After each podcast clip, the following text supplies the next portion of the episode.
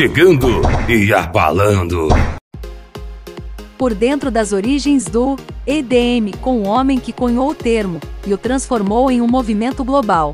Uma entrevista íntima com Richard James Burgess, cuja banda, Landscape, cunhou o termo EDM em 1980, e não tinha ideia do que aconteceria a seguir. Era uma terça-feira à noite em Londres, quando Richard James Burgess se viu na porta do Blitz pela primeira vez.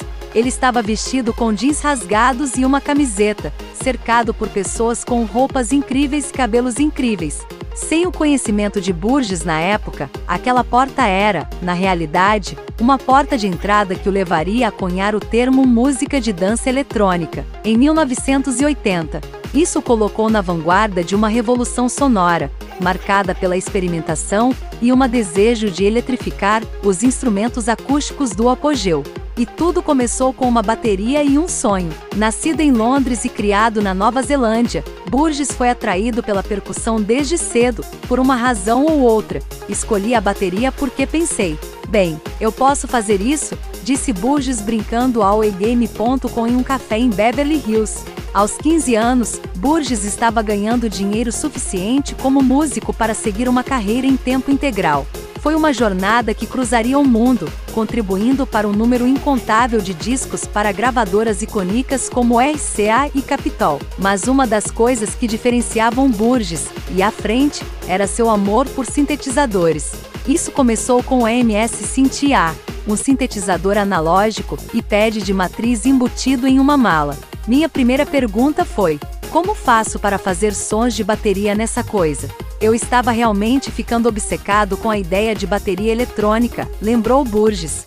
Mais tarde, ele colocou as mãos em dispositivos como o ARP 2600, o Roland MC8 e sua própria coinvenção. O protótipo que se tornaria o SDS-5, literalmente um pedaço de madeira com fios e componentes. As pessoas diziam: "Ah, mas isso não parece real", e eu dizia: "Não, mas parece legal disse ele. Discos da banda Tontos Expanding Red Band, Steve Wonder e o Carlos mostraram a Burgess, uma autodenominada esponja, o que era possível.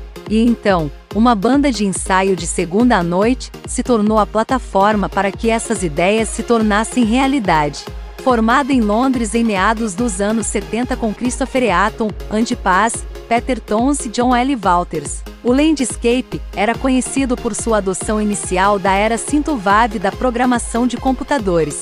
A certa altura, Burgess até tirou os microfones dos telefones e os conectou ao seu kit de bateria para que pudessem acionar sintetizadores diferentes a cada batida. Walters tocou o Lyricon, o primeiro controlador eletrônico de vento do mundo, enquanto Eaton, Paz e desenvolveram e dominaram sintetizadores que manipulavam seus próprios instrumentos acústicos.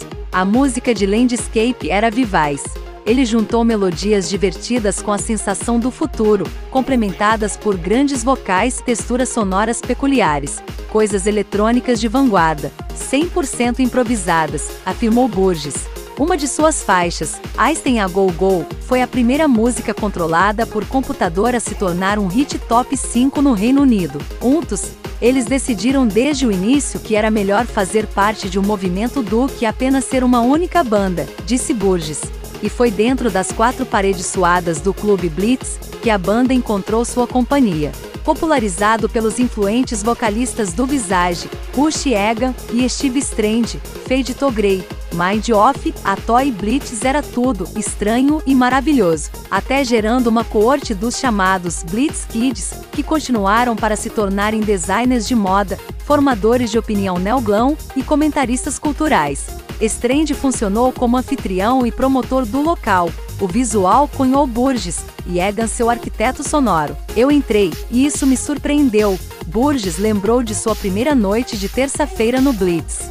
David Bowie, Roxy Music, Kraftwerk, Yellow Magic Orchestra, Faz Gadget, Ega estava encontrando todos os discos que eram um pouco eletrônicos, incluindo Lanka Papis, e descobrindo o que se encaixava na cena que ele estava tentando criar lá. Nós estávamos tipo, que tal EDM? Em 1980, um disco particularmente funk do Landscape intitulado European Man tornou oficial. EDM. Computador programado com perfeição para o seu prazer de ouvir, dizia a capa. Sabíamos que era eletrônico. Sabíamos que era dança, explicou Burgess. Daí veio a música eletrônica de dança, mas achamos que era meio longo. Nós estávamos tipo, que tal EDM? Eu não estava pensando, vamos nomear um gênero aqui, vamos nomear um movimento, acrescentou. É apenas algo que você diz. Avançando quatro décadas, o humilde acrônimo de Landscape explodiu de um slogan despretensioso para um império multibilionário. Burgess foi até nomeado membro da Ordem do Império Britânico em 2022 por seus serviços à música.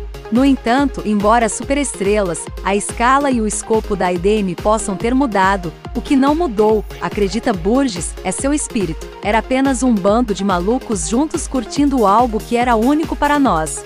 Foi selvagem e emocionante, reflete Burgess. Acho que as pessoas estão sempre procurando essas experiências imersivas, com a experiência IDM, é corpo e mente completos. Coincidentemente, se você acredita nesse tipo de coisa, Burgess e os magnatas da IDM moderna ainda estão na mesma página quando se trata de elevar a experiência. O metaverso. Nomes como Eric PRYDZ e Black Coffee, Cal Cox, David Guetta e Charlotte DeWitt já são DJs de sets exclusivos no Sensorium Galaxy, e em março, a Insomniac anunciou uma parceria que desenvolveria a próxima geração de experiências de música ao vivo no metaverso. Há um enorme potencial. Como quando os Walkmans foram lançados, você via pessoas no trem compartilhando um fone de ouvido com fio. Eu tenho que imaginar que vamos avançar para uma experiência de VR mais compartilhada, disse Burgess. Acredito que, de certa forma, o Blitz foi um metaverso. Era um metaverso real, mas era um metaverso. Mas não é apenas a experiência de audição tangível em que Burgess vê um futuro. Como presidente e CEO da Associação Americana de Música Independente, a 2M, ele vê o desenvolvimento digital como um catalisador promissor para a equidade da indústria em todos os aspectos desde gênero e raça até direitos dos artistas e crescimento da comunidade. Um campo de jogo que já foi nivelado é a propriedade da música. O mercado NFT da Treslau Royal, por exemplo, facilita a venda direta de royalties para fãs que investem em música tokenizada. A rodada de financiamento mais recente da empresa arrecadou 55 milhões de dólares de The Chainsmokers, Logic e Kigo, entre outros investidores de alto nível. A coisa sobre os seres humanos que é emocionante para mim é como somos adaptáveis, disse Burgess. Não somos os mais fortes, os mais afiados, os mais agressivos, mas nos adaptamos. Adaptamos-nos em tempo real. E o prêmio sempre vai para as pessoas que se adaptam mais rápido. Gostou do nosso podcast? Então siga nossas redes sociais.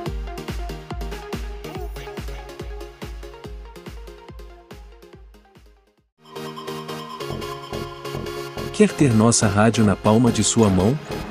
E ouvir nossa programação 24 horas por dia? Entre agora na sua loja de aplicativos e baixe Rádio Tecno House. O mundo da música eletrônica é aqui.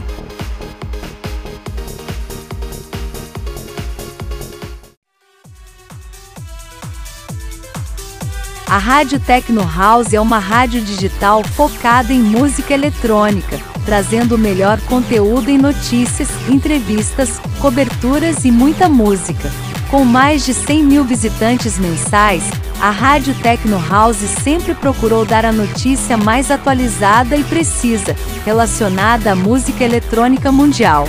Baseado no mundo e com diversos colaboradores ao redor do Brasil, entregamos o melhor conteúdo para nossos espectadores. Rádio Tecno House o mundo da música eletrônica é aqui.